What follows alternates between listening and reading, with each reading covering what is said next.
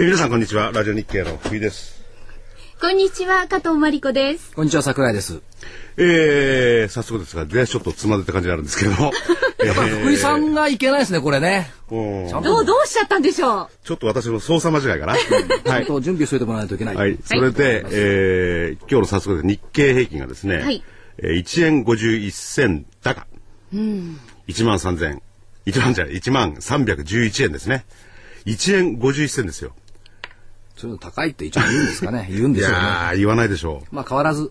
えーで、あのー値上がりがですね、えー、792、値下がりが678ですね。う。これは一時概算ですので、まあねね、もうちょっとこう変動があるかと思いますけれども。はいまあほぼこんな感じそうですね。はい。まあでも年末に向けて株価的にはしっかりしているじゃないですか。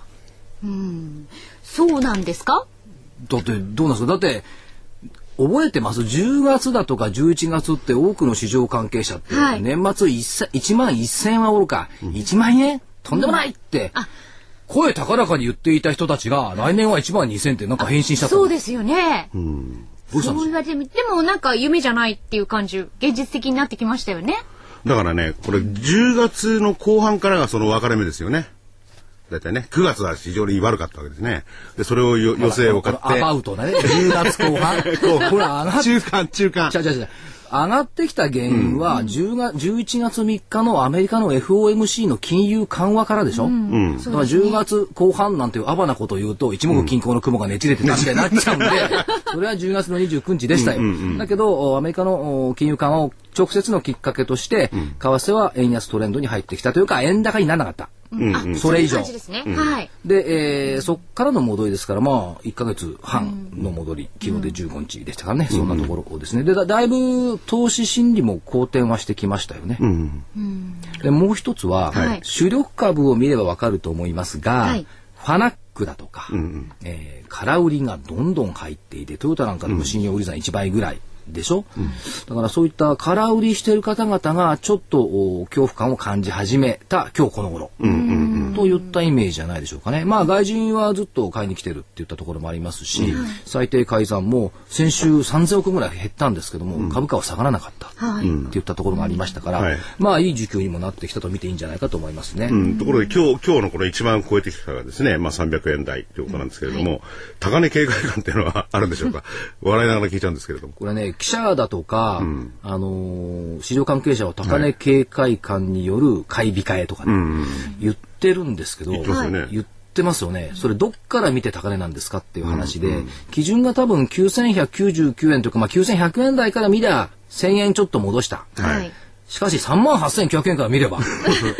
ねねえ、まだまだですもんね。3万円、ん ?2 万円もした？まあ、いつの話かわかんないですけど。まあ相当昔の話ですけども、まあ高値警戒感、目先の直近的な上昇基調に対する警戒。これは騰落でしょうがね、確かにね。150っていうのがありますから、多少、おもたもたしているのも致し方ないかなというところと、この水準ってね、うまい具合にね、200日移動平均線の多分4%弱上なんですよ。あらその意味では、まあ止まっても仕方がないかなという感じはしますけどね。それより何より、今日の日経新聞、はい珍しくちゃんとしたことが書いてあって、あ。はい。そのこと言って怒られちゃう。そうですよ。見出しが、はいアメリカの金融緩和2つの誤算っていうのが載ってたんですよ。で、一つ目は何だと思います？加藤アナウンサ一つ目？一つ目ですか？ー。うん、加藤さんも新聞読んでないですね。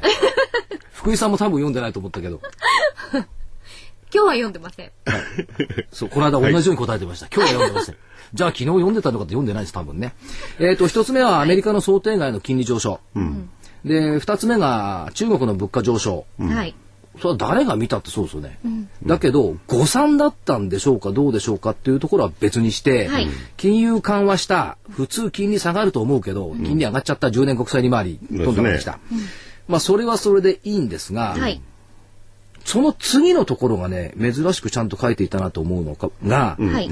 日本の国債も影響を受ける。うん。で、それは受けますよね、アメリカの金利が上がるんだから。はい。で、国債価格の上昇は、金融機関の収益も圧迫しかねないって入ってたんですよ。で、ここでよく読んでおいてほしい。もう一回、どうせあの、あっち行きゃあるでしょ？オフ,、はいオフィスとか行きゃあるから読んでおいてほしいのは、昨年度末、要するに3月末で仮に金利が3月末より1%上だったら、大手銀行の損失は2兆5000億増えた。あそうですよね。国債持ってるやつが下がるから。で、地銀で4兆1000億円増えたはずだった。で、これはまあ民間の話だから、これはこれでまあ仕方がない。債券買ってる人が悪い。悪いっつうと銀行怒るかもしれないですけども、それより、金利が上昇する金利高は国の財政も悪化させる。これ常識ですよね。日本の国は借金多いから。だから今低金利で1.5とか1.3とかいう国債で賄ってるから借金できてるけども、はいこれが2%上、あ、1%上昇して2%台になったとすると、国債の償還費用が年間1兆円増加する。いいですね。あれだけ事業仕分けやってですよ。1兆円も見つけられなかったのに、はい金利が1%上がったら、1兆円増えちゃうんですよ、国債費。ということはどうなんですか？政府としては、はい事業仕分けなんかやってるより、金利をどう低くするかを考えた方が、得策かも。よっぽど埋蔵金が出てくる。でもこれ以上どう低くするのかって話ですよね。ならないですけどね。で、合わせて考えると、はいえっ、と、金利を低くしておきたい人の犯人って見えたでしょ、これで。うん。銀行と国が金利低くしておきたいって言うんだから、はい。そりゃみんな金利上がって預貯金のお金もっと増やしてよって言ったって、国と銀行を上げたくないっつってんだから、無理ですね。ちょっと難しいのに加えて、で、うかつに上げていくと、またこれ、えっ、と、ドル安になってもこ困るから、が、あ、ドドル安ね、ドル安。今のところ困んないですけど、あんまりドル安になっても困るから、外圧もやっぱりあるのかもしれない。ということは私たちの、えー国民金融資産1400兆円のうちのまあ預貯金部分だけとしても、国民金融資産のもらえたはずの金利を減らした犯人は誰だったんだ、外国と政府と国債出してる銀行、うん。で外国外しちゃなんじゃ国内に犯人いるんじゃい？でもアメリカの方のこの金融緩和のね、誤算というのは確かにありますよね。ただ、あの、一つのね、中国の物価上昇っていうのはこれ誤算じゃなかったような感じもするんですよね。中国の物価上昇はちょ当然でしょうだって。当然でね。アメリカが金融緩和すればお金ジャブジャブになるから、中国の方にお金流れる、新興国に流れる、でも4%ですよ。そうです。これね、4%ずつ上がってったら物をどうします？先に買っちゃいますよね。買い占めますよ普通ね、そうなんですよね。この間でしょニンニク買い占めってやつじゃないですか、うん、豚肉とかね、いろいろあるんだ。な、買い占めるものが。でそれ元に戻すと、はい。貯蓄から投資へ路線ってなったでしょ、えあれ橋本内閣の時、やっぱりだから貯蓄しとくとね、えー、と金利目減りするから、はい。投資へ向向けた方がいいんじゃないって、うん。内閣は言いたかったのかな、なるほど。本当かな？え 貯蓄から投資への割にはね、その、優遇税制っていうんですか？バカ言ってじゃない、たかだか2年でね、高級的にしてほしいもんですよね。だからあれはしょあの火曜日の番組でしたっけ言ったのね、証券優遇税制じゃなくて、証券当然税制だ。なるほど。と言った方がいいでしょう、それであと海外のところで、今日面白かったのは、またムーディーズが暗躍し始めましたね。ムーディーズは何を出してるんですか、今度は？昨日までね、はい。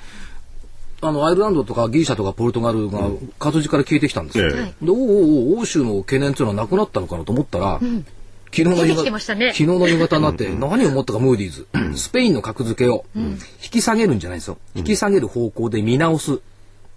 と発表しました。発表した、はい。単にプレスリリースですよ。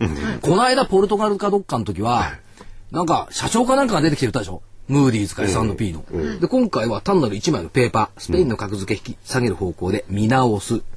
で、見直すんじゃなくて見直してから言いやいいじゃないですか。ああ、これからなんですもんね。まあ多少ほら、ショックを、あの、和らげ愛憎るんですか？しとかなったわ。じゃあじゃあじゃあじゃあじゃあ。アイルランドもへっこんだ、ギリシャもへっこんだ、ポルトガルも消えてきた、ヨーロッパいじめる材料なくなってきたから、ムーディーズ持ってきて、格下げを見直すって、見直すっていう分には誰も文句はないから。見直しただと何も今更って言われるから。ああ。あ見直し、へみたいなもんですね。へじゃない、え。え、そうそう。えだけど、スペインってね、ダブル A なんですよね。ということは見直したって、別に非適格になるわけでもないし、だからやるならやってみろってスペインもこういうこういう感じでしょ？え でしょうね。で、ややる前だってその後世界どうなるかは、まあまあね、この別に、どうもならないって。格付け機関がね、どうね、こムーディーズが引き下げたからどうかなるんですかって、うんスペインがあのデフォルトするんですかってしませんって単なる格付けなんだから。でそんなことを言うんだったら日本の国債の格付け下げてみろって。ね金利が1%上がったら国の借金1兆円返すの増えちゃうんだから、ええよっぽどそっちの方が投機的じゃありませんか。おお。うん。ただ、この、それぞれの国ね、欧州、あるいは、えー他の国と比べて国債の購入者の祖母が違いますもんね。まあね、日本は海外の人が買ってますからね。ね、日本の場合90何パーセントも国内ですよね。そうです。うん。そうしたって日本人同士がそもそも構わねえやと思うかもしれないしね。いや、だけど、そそそのね、90何パーセントって、私たちのお金なんですよ。そもそも。誰が買ってると思います国債買ってないや、買ってないでしょ、ええだけど年金が国債買ってるでしょ？そう国債買ってますね銀行に預けてるお金で国債買ってるでしょ、ね。うん。ということは、銀行の元々のお金じゃ私たちが預けたお金で国債買っている。年金なんて元々原資は私たちが払った年金資金、これは国債買っている。やめてよって。うん。まあしかし国債も重要なもんでありますから、どこがそこそこに買っていただかないと。だって福井裁判持ってないって言ったじゃん。はい。私は持ってないって言ったじゃん。はい。別に威張ってるわけじゃないですけれども、えはい。でもまあこういう状態になるとですね、国債も非常に、えー、国家財政の上からはですね、重要な財源になっておりますんで、一つ皆さん、で、まあ、はいあの、国債はさることながら、はいそれよりも、やっぱり資産、財産っていうのをね、やっぱり皆さん大事に思うと思うんですけど、一番大きな財産って、やっぱりどの国行っても、昔から今でもそうですけど、不動産だと思うんですよ。そうですよね。だって指標もたくさんありますしね。で、やっぱり不動産っていうか、住むところがないと、風邪もひいちゃうし、そうなんですよ。ということで、はい今日は、あー住宅産業の、もう大手の会社さんに来ていただきました。はい。えー、もう今日ゲスト、まず初めのね、ゲストを、ゲストを。それ、ちょしゃ、しゃれてるよね。っと噛んでしまいましたので、あの、復帰直後なのに ちょっと洒落てみようと思ったんですが。会社さんはどちらさんですか？ははいい。はじめ建設株式会社さんの社長様にお越しいただきました。証券コード3268、ジャスダック上場、はじめ建設株式会社代表取締役社長の小泉公義さんにお越しいただきました。社長よろしくお願いします。どうぞよろしくお願いします。狭いスタジオに申し訳ございません。よろしくお願いすごくします。人口密度が高く、空気が薄い感じがしますが。はい。よろしくお願いいたします。まあ、御社は、まあ、店舗も100店舗を超えて、ほぼもう全国展開でですね、えー住宅を供給されているう会社さんということで、ええ供給数も7000個以上、そうですね。もう業界もぶっちぎりトップですね。はい。これは、やっぱり歴史も長いってもありますけども、この辺の秘訣はどのあたりにございますんでしょう？そうですね。あの当社創業当時あのまあ40数年になりますけども、はい。あのまあ創業当時からまあ薄利多売というですね、えーまあ一般の相場よりもあの安くですね、えーたくさん供給しようと、はい。まあお客様の立場に立って安く供給しようという考えをもとにですね、え。えー大量にやっていくと。いう考えを、まあ、創業当時からあの継続的にやってきまして、はいまあ、それが今現在、まあ、こういった形で、えー年間7000頭を超えるですね、ええー数を供給するにあの至りました。はい。まあ、御社、特に社長のご挨拶、ホームページなんかで拝見すると、初心忘るべからずという言葉が入ってますし、はいそれから、常に初舞台の気持ちで臨みます。はいということは、お客様にとって住宅の取得っていうのは御社のターゲット第一次取得層を初めて買う方が多いっえ。えていうことを考えると提供する御社の方も初舞台お客さんも初舞台、そういう気持ちで接してるっていうことでしょうか、そうですね。やはりあのーまあ20代30代のまあ若年層のまあ一時取得者の方、はい。この方々があの買いやすい価格でまあ提供させていただくということがあのーまあ第一としてかあのー考えてますので、はい。まああの販売価格帯においてもまあ平均価格まあ2500万円程度の、はい。価格ということで、えー提供させていただいてます。これ社長2500万っていうのは、はい。まあ首都圏で考えるとはい。戸、建てっていうことで考えると非常に魅力的なお値段ですよね。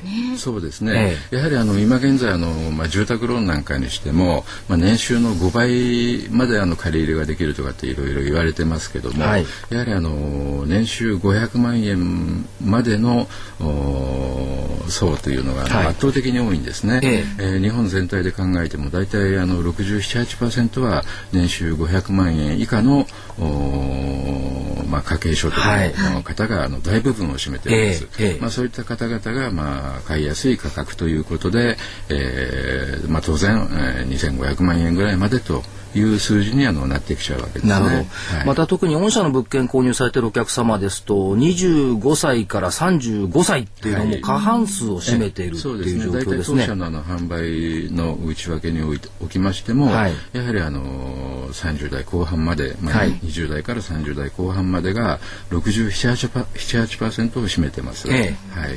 ですからその方々が初めて接する住宅があ御社のケースというのが年間7000棟。はい、うん、それで40年以上お続けになってこられたってこれすごいですね。そうです。まああの当初はあ年間数百ええー、もちろんあの成長の過程があるでしょうけど。してますけどね。はい、えー、それがあの社会に受け入れられたということでここまで大きく伸びてきたということだと思います。なるほど。はい、あとまあ特に住宅分譲ということになりますと販売の方もさることながら、はい、仕入れの方もですね、えー、えー、まあご苦労はあると思うんですけども、はい、やはり有料な物件を仕込まなきゃいけないっていうのはどうしてもつきまといますよね。はい、そのあたりはどう対応なさってるんですか。ね、まあ当社はですね、はい、えー、まあ自社であの販売を行ってないんですね。ええ、いわゆる日本全国のあの不動産仲介業者様に販売を委託している形、ええ、いわゆるアートソースをしている形をとってます。はい、まあこれによっていわゆるあのとまあ土地分譲ですからまあ用地を仕入れなきゃいけない。はい、その用地情報を当社に入れていただいて、えー、で今度あの販売する時においてもそういったあ業者さんに、えー、販売を委託するということ、はい、まあ、これによってまあ仲介業者様はあ土地を入れる時の商売ができて、はい、えー、あとあの建て売り住宅を販売する時にまた商売ができると、はい、いわゆるダブルで、えー、商売ができるわけですね。えー、まあ、あのこれによってまあお互いウィンウィンの関係を築きながら、はい、あのもうはじめ建設というのはあの大量にあの物件を買うんだぞとい。うことが、まあ、あの定着されてき、えー、てるわけです。えー、ですからあの販売情報の取得においてはあ未だ困ったことっていうのはございません。ということは、まあ、仕入れの方は十分にいってますし、まあ、販売を仲介業者さん等々に委託しているっていうことは、はい、物件を入れてくれる仲介業者さんも、はい、いい物件入れれば売りやすい物件を仕上げてくれるっていうことになるわけですね。そ、ね。はい、その意味ではいい情報ばっかり入ってくる可能性は非常に高いですよね。えー、でかつその全国100店舗以上でのスケールメリットっていう中でも、はい、ただ、どうなんでしょう？やっぱり地域密着型の店舗っていう印象を持ってよろしいですか？そうです。あの当社はもうすべて、まあ、地域密着型でですね、ええ、まあ、そのエリアにおけるあの、まあ、いろいろなあ情報というものを、まあ、取得しまして、はい、まあ、お客様の趣味趣向であるだとか、え、あそういったものもあの的確に把握しながら、あ供給物件をですね、はい、まあ、企画するようにしてます。はい、はい、それからまああの我々の感覚でいくと、まあ、ここリーマンショック以降ですね財布の紐紐もちょっとそうです、ね、渋くなってきてですね、なかなか物が売れにくい時代にはなったんですが、ええどうもその一戸建て分譲っていうのはあまり余波を受けなかったような印象もあるんですがそのあたり多少あったんですかやっぱり？そうですねあのやはりあの高額帯の物件になりますとですね、はい、えー、それだけあの、まあ、需要が減ってきますけども、まあ、当社のように、まあ、あの低価格帯で、えー、高品質のものを大量に供給するという形でやってますので、はい、あのまあ、今現在のですね、えー、住まわれてる方っていうのは、まあ、賃貸で住まわれてる方っていうのは家賃が発生しますね、はい、えー、それとかあの管理費であるだとか駐車場代っていうものが毎月毎月かかります。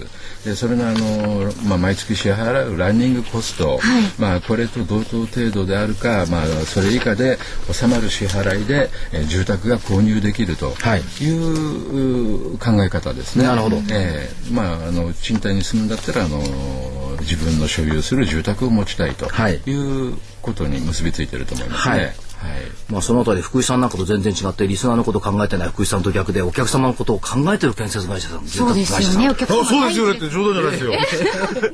いや僕だって考えてます。いや聞いてましたいやそれでね、先ほど社長とお話しさせていただいて、はい、その失礼な言い方なんです。けどこういう不動産とかそうなるとやるときドカンってやっちゃうって結構多いじゃないです。かやるときにドカンってやろうとかね、はい、社長の会社はそうじゃないんです。よね、はいそうですね。あの年間年間あのある程度あの一定のですね、えー、成長を伴いながら、うん、安定的にあの継続させていくという考えがあの持ってますので、うん、まあ企業というものはあのまあ永続的にあの存続させなきゃいけないということもございますので、はい、えー、まあ決して、えー、急激な拡大っていいますか、うん、そういったことによって、えー、まああそうなんていうんですか？あの業績がですね、まあ、一時的に良くなってもあの急激に落ち込むということもありますんで、まあ、安定的に、えー、継続的に、えー、成長させるということがもう第一として考えてます。はい。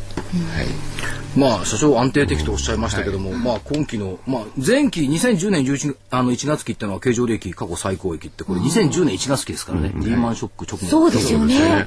さりげなく、さりげなく言ってしまいましたけど、はい、で、今期、ただ経常利益見通しでいくと、29.6%増見通し。はい。まあ、約3割増見通しですね。ですね。はい。ですからまあ、安定的とは言いながら、あの、非常に堅実に安定的に成長されてるって言ったところに加えて、この全国シェアの今後10%を目指していくって、はい、まあ今7%前後ですけども、これはまたすすぐできできちゃいそうな気もする。んですけど、もう7%ですもんね。昨年度あのまあ戸建て分譲のあの供給棟数というのが9万1000棟だったんですね。はい、まあその中でまあ7.4%ということだったんですけど、はい、まあこれがあのまあ戸建て分譲の供給においてはまあ10万戸を超すということは、ええ、あのちょっと見込まれないと思い思われますので、はい、まあそれのテンパーというと約1万棟という計算になりますね。え、ですから今現在あの今期のまあ7700頭から、はい、まあ、安定的にまあ78%程度ずつあの成長させてですね、はい、まあ、今後34年ぐらいの間には、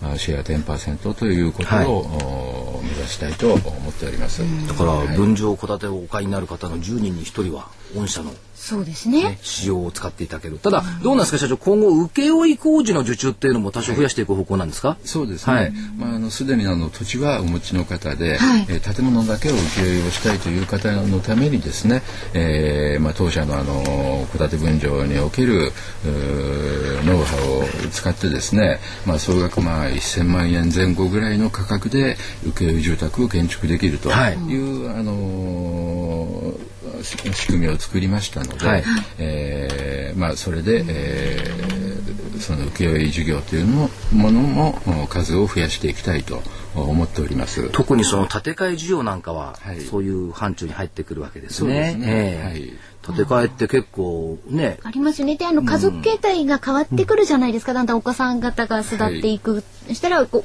ご夫婦お二人になるとか、逆にお子様が増えたりとか、はい、そういうのに合わせてね、建て替え需要っていうのも、これからね、ね出てきますよね。はい。まああの特に私なんかはもうその世代ではないですが若い方々特にご夫婦の方々に住宅っていう夢をね現実にしてくれることをずっとおやりになってきた会社さんですから、これからもこれからもやっぱり若い方にねそういう夢を、ね、福井さんみたいな年でもいいです。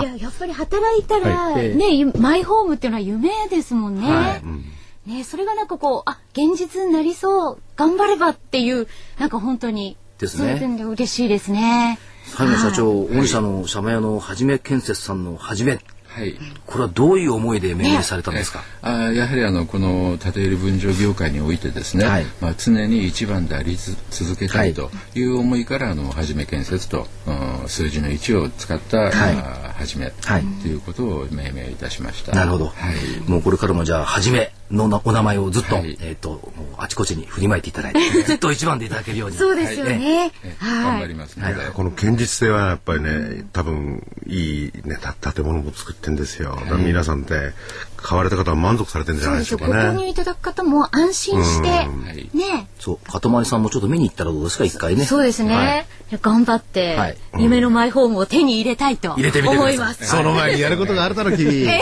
ー、何ですか？一生懸命働いてます。はい。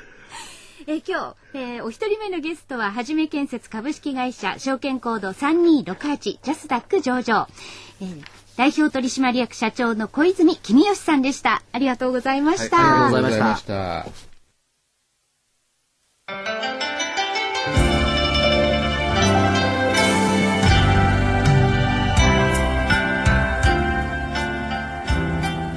こんにちは。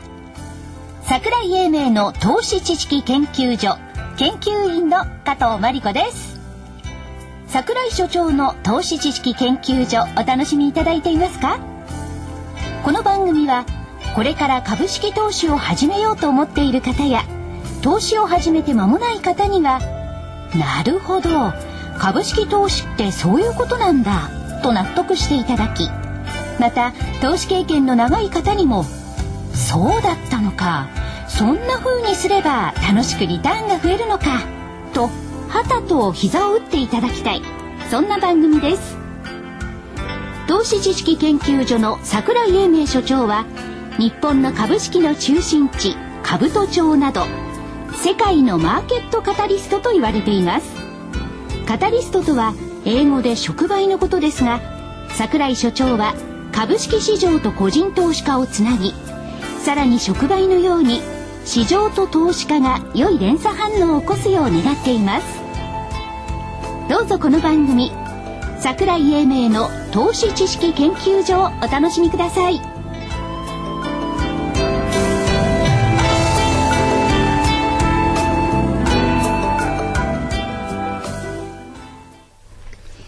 桜井英明の投資知識研究所さあ後半戦です。はい。もう早速ご紹介してよろしいでしょうか？よろしくお願いします。はい、えー今日お二人目のゲストをお迎えしております。証券コード3811ジャスダック上場株式会社ビットアイル代表取締役社長 CEO の寺田康平さんです。よろしくお願いします。よろしくお願いします。こんにちは。よろしくお願いします。狭いスタジオに いえいえすみません、僕の方の顔を見て言ってないですか？僕の顔を見て。狭い狭い、さっきから。でも一番面積取ってるのは福井さんですよなんか人物が大きいから。え？本当に。で、えー社長、御社の場合はもう、はい IT 関連というと、はいまあ、広い意味では IT 関連の会社さんなんですが、はいまあ、インターネットセンターというような事業をおやりになっておられますけども、はい。クラウドコンピューティングってのは、御社にとってはどういう存在なんですか？そうですね。あの、クラウドコンピューティングというのは、まあ、一言で言うと、えー今までパソコンの中に入っていたデータがですね、インターネットの向こう側に預けられて、そこからあの、いろいろなサービスが提供されるということになります。はい。従いまして、えーそうしますと、そのコンピューターの配信元のサーバーという機械をたくさん使うようになりますので、はい。必然的に我々のやっているようなこのデータセンターという仕事が増えてくるという結果につながるわけですね。ですから、御社のデータセンターは、そクラウドコンピューティングが進むことによって、拡大することによって、御社のデータセンターもきっと拡大していくだろうと私は読んでもよろしいんでしょうか？はい、あのー確実に、特に我々はそういった IT サービス系の事業者様に強いので、はい結果としてクラウドを使ったですね、様々なサービスが増えてまいりますと、えー我々自身がどんどん拡張できると、そういったようなことにつながるわけです。ということは、まあ、ここまでもうクラウドっていうのは、まあ、世界中でこう、まあ、日本でも去年、今年あたりですね、出てきましたけども、来年これ大きなテーマになりそうに私どもは見てるんですが、その意味ではやっぱり世の主流になりつつあるっていうことでいいんでしょう。何でもかんでもこうクラウドっていう言葉がずっと出てきちゃうケースですけど。はい。あの、クラウドという言葉はすごく広い言葉なのでですね、ええまあ、なかなか分かりにくいという部分もあると思うんですけれども、まあ、ただ一方で最近では、えー企業の方一社一社もですね、自分たちが、あのー自分たちの会社の中にそういったコンピューターとかサーバーを、えーたくさん抱えてですね、えーそれでサービスの内容によってどんどん増やしたり減らしたりというようなことをですね、えー頻繁に変えていかなきゃいけないということ。これは大変なあの負担と労力になってるんですね。従いましてそれをサーバーから配信するような形に切り替えていったりとか、また最近では世の中ではですね、えー例えばそのこんあの一般的な方に対してもですね、電子書籍のサービスであるとか、まあスマートフォンなんかがね、どんどんどんどん世の中で、えー大きく、えーまあ台数が伸びてきたりしますと、はい。必然的にそこに対していろんなデータがあの大きな画面で流れてくるようになるので、そうするとその裏側というのはやはりこういったクラウド的なサービスを使われる方が増えてまいるとはい。いうことになるので、それもまた含めて我々の市場というのは非常に大きく成長していると思います。で、御社のデータセンサー、データセンターっていうのは、まあ、品川ですとか、文京ですとか、都心にありますよね。はいこれはやっぱり優位性になってくるんでしょうか？そうですね。あの、こういったですね、えー企業様がですね、システムを構えたときに、実際にはあの、いろいろな形でトラブル、障害、そういったものが起きたりします。はいそういった時にはですね、えー全部のトラブルのうち大体8割ぐらいは僕らが対処できるんですけれども、残りの2割どうしてもですね、そういった、えーメーカーさんとかが駆けつけなければいけないような事態が発生するんですね。従いまして、今このデータセンターを使われたいというお客様、ほとんどがですね、大体どんな、えーベンダーさんでも30分以内に駆けつけられる場所というふうにそういったことを特定されます。そういった中で言うと私どものように、えー、都心型でありながら競争力のあるそういったデータセンターを作る事業者というところが、えー、そういう意味では一番強い立ち位置になってくるわけですね。なるほど。さっきあの社長にちらっとお伺いしたんですが、日本国内のデータってある東京の街を7割以上が通過してるっていう、これは本当なんですね。そうですね。あの、インターネットで情報を交換する際というのは、実は、あの、いろんな、あいわゆるプロバイダーさんであるとか、通信会社さんが、あの、光ファイバーの回線を、ある一箇所に集めてですね、そこでみんな、あの、そういった情報、トラフィックを交換しているんですね。ハブ空港みたいになってるんですね。はい。そのための、実はスペースというのが、実は日本では大手町に集中しておりまして、はい、したがって、例えば九州の方が何らかの情報を取りに行った時にですね、その元がですね、大阪にあった場合でも、えー、一度東京まで行ってから折り返す。そんなようなことになっているので、情報が集約しているので、まあ、そういった観点からもですね、えー、東京を中心として、えー、こういったデータセンターの市場が出来上がっているわけでございます。これはでも意外でしたね。聞きました。ね、びっくりです。8割ぐらいが大手町経由して、例えば福岡から聞きに行って、うん、ね、大手町経由で鹿児島に戻るみたいなですね。そうですね。実際そうなってるんですね。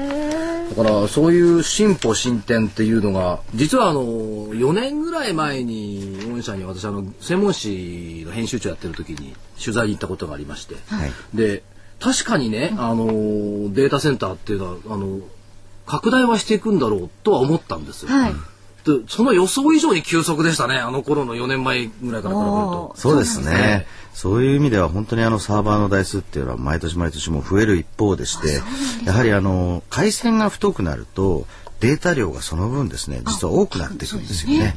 でそうしますとですねデータ量が増えるとほぼ比例してそれを配信する元の機械の、はい、実は、えー、数が必要になってくるということなので実際に世の中のコンテンツがどんどん、まあ、立地化するといってですねデータ量が増えてくると、えー、その分だけサーバーの数が増えてきてます。実際世の中では環境問題になるんじゃないかなっていうことも言われている状況ですね。そこまでの拡大基調になってきたということですね。はい。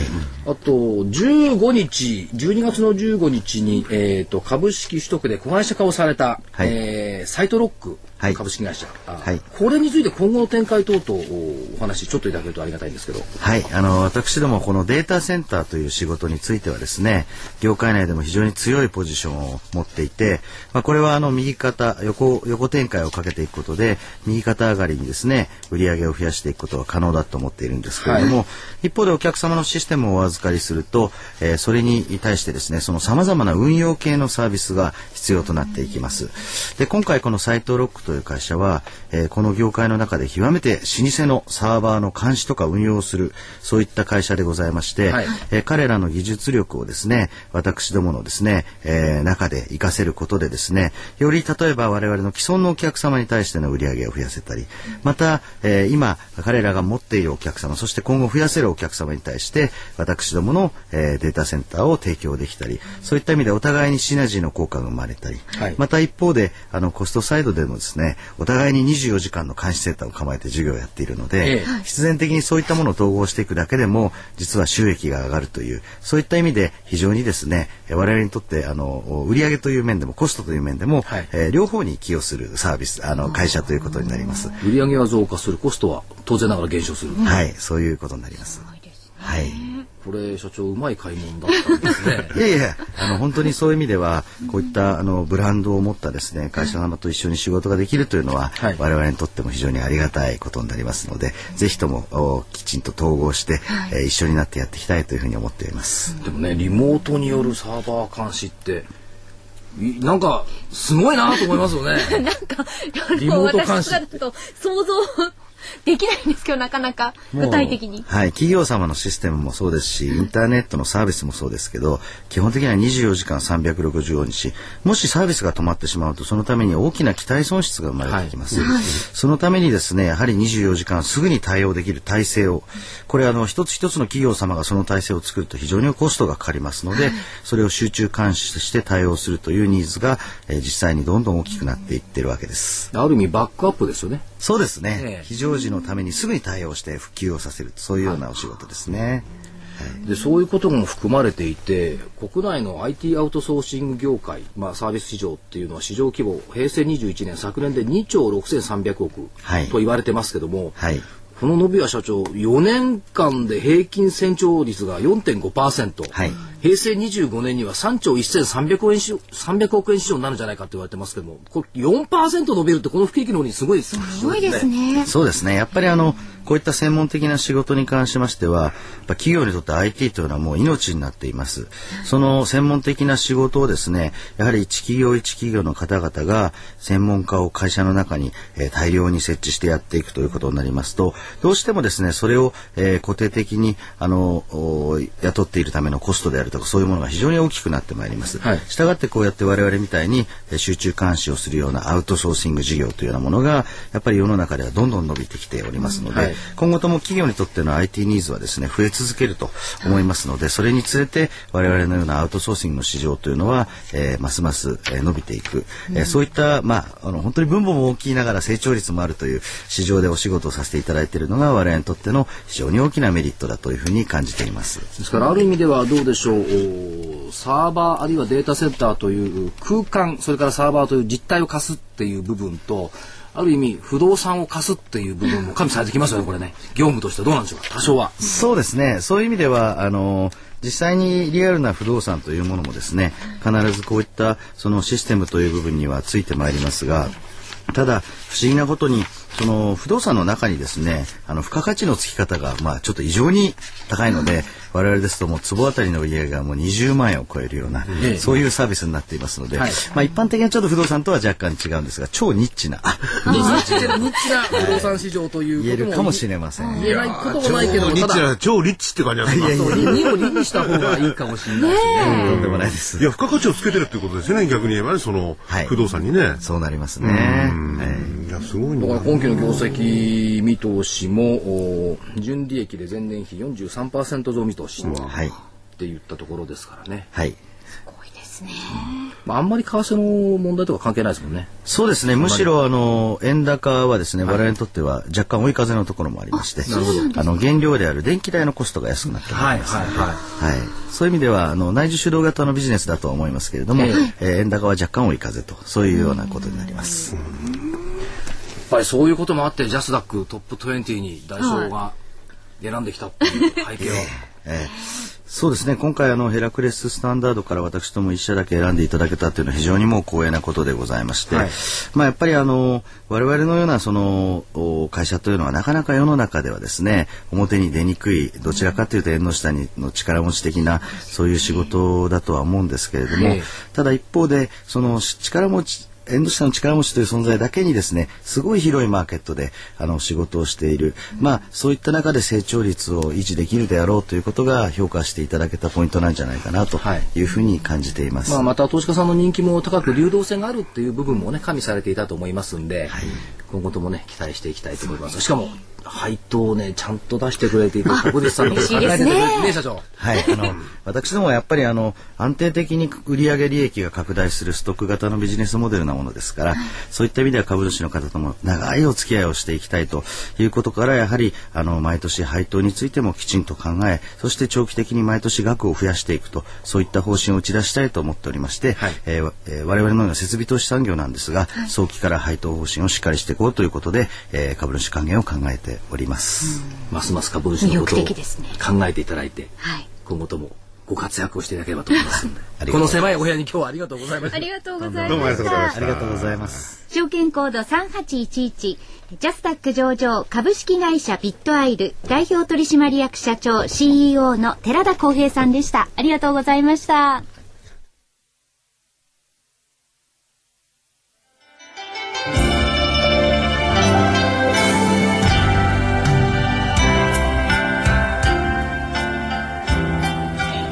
ちは。桜井英明の投資知識研究所研究員の加藤真理子です。桜井所長の投資知識研究所お楽しみいただいていますか？この番組はこれから株式投資を始めようと思っている方や投資を始めて間もない方にはなるほど株式投資ってそういうことなんだと納得していただきまた投資経験の長い方にもそうだったのか。そんな風にすれば楽しくリターンが増えるのか。と旗と膝を打っていただきたい。そんな番組です。投資知識研究所の櫻井英明所長は日本の株式の中心地兜町など世界のマーケットカタリストと言われています。カタリストとは英語で触媒のことですが櫻井所長は株式市場と個人投資家をつなぎさらに触媒のように市場と投資家が良い連鎖反応を起こすよう願っています。どうぞこの番組桜井英明の投資知識研究所をお楽しみください。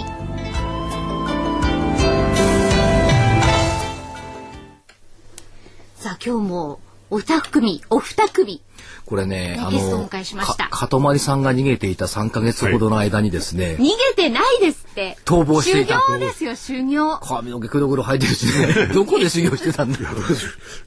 そんな羨ましがらなくいやいや、その3か月の間に、ね、ななんか急遽ゲストの方がむちゃくちゃ多い番組になってしまいましてですね。これで、まあ、それそれはさておきですね。でも、まあ、楽しい話をね、いっぱい聞かせていただいて。かとまりさんに対するリスナーの愛情っていうのは、書き込みとか拝見してるとすごいですね。いや言っている方なんか、あの、ももパパさん。はい、1億3000億人じゃない？万人。万人ですよ、はい、1億で3000万億人でお金しれるんですか、はい、えー、1億3000万人リスナーを代表して加藤さんお帰りなさいと。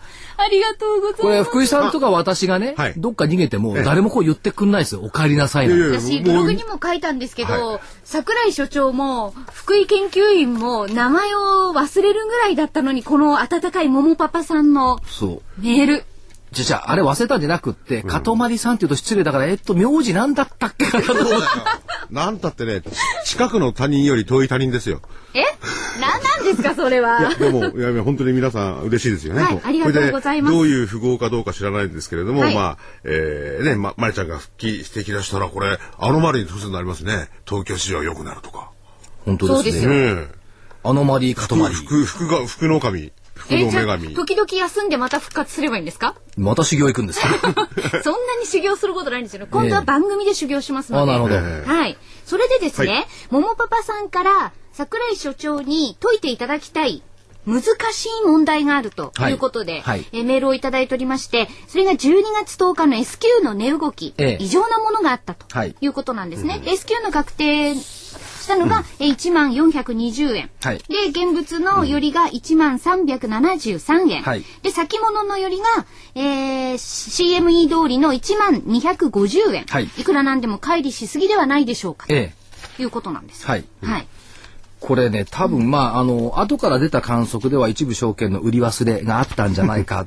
でね、総額も数十億円に上がったんじゃないかという観測は出てます。が、実態はわかりませんけども、ただ、最近起こっているのは、誤発注のアノマリーと、はい、乱高下のアノマリー。はい、で、株価は誤発注があった方向へ動く。これはまあ今年のドイツ証券の誤発注の時もそうでしたし、はい、ニューヨークの時もそうでしたし、あるいは下げの方でしたけども、5発注の方へ動いた。それから、乱高下の方向に動くアノマリー。要するに高値に決まった、あるいは安値に決まった S q 値等々の方に動くアノマリーっていうのも多少出てきてるんですよ。ということは、S q で上の値段が欲しかった人たちが先物にいたんじゃないの？っていうふうに見ることもできなくはないし、S q の時の先物の高値1万飛び330円が、まあ抜けてはいますよ、40円とか50円が抜けてはいるんですが、その水準から上に420を目指していきにくいって言ったところは、ここは戦いをやってるんじゃないかなと言った感じはしますよね。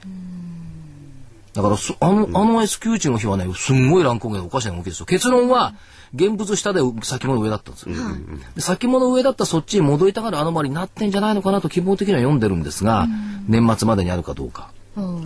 まあ、しかしこの帰りっていうのは基本的にまあ誤発注というふうに見てもいいわけですよね。いや、わかんないですよ。わかんないですか？だって、作為的誤発注ってのも場合によってあるでしょうし、なんとも言えないですよ。作為的に誤発注あまあそうか、ありますね。だってこんな、うん、あの、委託の客中の注文もしあったとすればですよ、うんうんうん、委託の客中だったらトラブルですから、うん、表に出ますよね、えー、事故だからトラブルになら事故って事故ポジションだから、トラブルにならないから誰も何も言わないっていうことでしょ？多分、うん、もしご発注であるならば、うん、したがって自己ポジですよね、自己ポジションを S q でどっちに転換するんですかっていう中で ちょっとご発注か作為的な、えーと、ポジション構築かは別にして、うん、何らかの意図が働いた株価だったんじゃないのという観測はできますよ。確証はないですよ。そうすると、あの、あれですね、あの、モンパパさん、なかなか、お、お、まあ、失礼な方、面白いとここう、質問されてますね。うん、モンパ、モンパさんのあの質問は非常にあの、鋭いんですよ。もっとね、細かくいろいろあの、メールには書いてくださってたんですが。あと、私のところに、なぜかこれラジオ日経に来ないで、ストックウェザーに来た時です。これ、キムさん、金さんっていうのかな、はい。なぜストックウェザーに来るのか、いつも投資知識研究所楽しみにしていますって、ブロブログで、ブログで書いてきたんですね。はい。えっ、ー、と、テーマとして FRB の目的、企みと言っていいでしょうか、かっこ笑い、掘り下げてお話を聞きたいです。うん、お名前は忘れましたが、原油は枯れない。為替は嘘。うん、ついてもいいのお話と面白いですね。はい、これ野村のね、元国際の清水さん。清水さん。はい。えー、事実を話していただける番組であってほしいです。はい、いつも真真実真実とは言いませんが事実を話しているつもりの番組です。はい、事実とはつまりあの桜井さんがですね、うん、えー、自分が信念をかけてこれが本当であると思っていることですよね。うん、そのまあ事実とまた違うケースもありますしね。だからあの投資は人の腹の中だから。私の考え方は、あの別に包み隠さず、お話をさせていただいて。だからねこの桜井さんは所長と俺が言うだけあってね、はい、その他の評論家の先生とは違うんだ。そんなことはございません、はい、そんなことはございません。さあ見通しいきましょうか。はい。えっと外れませんでしたよね。あまああのちょうど真ん中のとこですね。また真ん中真ん中とか動いてない、動いてないんですよね、でえっと下限が9911円、上限が1万飛び654円といったところで見て、まあ真ん中ですよね。で、1万飛び654円っていうのはまあ希望も入ってるんですが、はい、こいつ上回ってくれないと、年貸し要請にならないんですよと。うん、うん、あと300円ぐらいですか？そうですね。300円。そうするとね、1万飛び420円の S q 値を上回ってくると、1万飛び654円が見えてくる。うん。っていったところになるんですよ。うん、で、まあ、ほとんどの節はこれ、だいたい取っ払ってきましたよね。うん、取っ払ってきたのと、えっと、今度は来週の見通しのところでいくと、最低取引の改ざん減ったでしょ？へ、うん、3500億も減ったんですよ、先週。3500億減って2兆230億円。で、挙句の後に売り算なんでほとんどゼロになりましたからね。で、6週ぶりの減少で3月12日、3月の S q 以来の大きさ。うん、6月は関係なかったみたいですね。で、言いたいことはね、はい、3500億も最低の改ざん減ったのに、うん、株価下がんなかったんですよ。うんというや当面の高値水準を維持した。はい。単純に S q と年末を控えた手仕舞いだったっていう解釈ばっかりなんですけども、本当にそれでいいのかどうか、うん、結構微妙と思ってます、うん。うん、最低改ざんが減っても株価が下がらなかったということはその先強いと見ていいんじゃないでしょうか。で来週の見通しなんですけど、はい、これがまた厳しい。来週が休みなんですね。そうなんです。この番組も休みです当然。残念ながら、そうです。そうするとね、再来週は大納会にな大納会そうです。私たち大納会大引け直後にこの番組やんなくていけない いや、この番組をですね、大納会の日に聞く人は、運な、いい、運の言い方ですね。それで総括していただかないと。いや、来年に向けての、ほら、運が。そうですよ。この番組を聞けば。飛躍の年になるか。ここでシャンシャンシャンってありますかね。ええ、この狭いスタジオまで。じゃあ、じゃあ今日やっても、いやいやいややめましょうか。それで、それ、み、みと、今の人、福井さんね、大納会休みたいのよ。あ、じゃあ所長と二人？いや、次やめましょう。もう時間ないから。はい、時間、そうですよ。え来週の見通し。加減はね、200日労働平均は下回らない。はい。と見ます。で、再来週、1万円の心理的水準は下回らない。はい。で、来週の上限、一緒、1万654円。はい。で、来週休みだからないんだけど、再来週の上限、はい、えっ、とね、1万800円前後ぐらいまではあるんじゃないか、プラスアルファ。と期待をしております。で、大納会、下1万500円。と上1万1000円。ちょっとこれはアバな数字にしてくださいね。2週間先だから。はい。その間に入るんじゃないかと思ってます。再来週1万800円。と500円の間。500円の間。入んなかったらね、浜さんになんなきゃいけないか。浜さんにはなれないですよ。なれないか。お坊さんか。そうですよ。まあ、はい、再来週がダメでもまた来年があって、来年も多分この流れは引き継ぐんでしょうね、相場、東京市場。まあ、去年と同じでね、年末っていうのは非常に期待感が高まるところ、ただし、大発会過ぎるとね、餅も食い飽きたっていうかもしれないし。みんなもう。じゃちょっとあの、お知らせの方に。はいえー、桜井英明の投資知識研究所2010年の第9弾12月号の DVD こちらの方が12月24日金曜日に発売になります。DVD1 時間で価格の方が8400円え今回のテーマなんですが2011年はアジアで稼げ。桜井英明秘伝アジア株式エルドラード投資法。長い代ですね、またねち。ょっとあの、ニョロニョロがあってですね、株式のエルドラード、黄金鏡、アジア投資の基礎から儲かる投資法まで全てを明かす。明かしてるんですね。明かしましたよ。損した人 A さん。はい。儲けた人 B さん。はい具体例を挙げながら。あ、それはすごいまあですね。勉強になりますよね。で、基礎的なそのインド、中国のこともいろいろね、はいあの、桜井さんご自身で社長言ってますんでね。ね、ほら、インドには皆さんがご挨拶に行くぐらいですからね。はいでもう一個すいません。あの、はいはいちょっとお知らせを。はい。こちらはですね、えーエフラフチュール W 美容液えというものを、ええはい。え。はい。いや、これ、塊アナウンサーがいない間ナノ、間に。ナノ、ナノキャリア。そういいものなんか仕込んだらしいですねですね。これぜひ私もあの個人的に、で、これ福井さんから聞きたいと思って僕もね、ちょっとね。使ったんですよ、別に。え？福井さん本当にね、あのー、ベトベトしないし、肌はね、さらっとしていてしっとりするんですこれ、ね。福井さんね、無理。はい。そそれを毛、毛が生えてる。じゃあ毛が生えてんだ、お手に。え、それ、それをですね、あの、はいラジオ日経が、あー専属でですね。あ、でも、内田アナウンサーに使ってもらったらしっとりって言ってましたそうそうなんですようちに言っても使ってもらったら。でだって、塊さんいなかったからさ。あ、じゃあぜひ私はこれからね、使わせていただきます。で、この、おエクラフチュールをですね、はいえーラジオ日経が、あの、電話受付専門に、えーこれから来週からやろうと。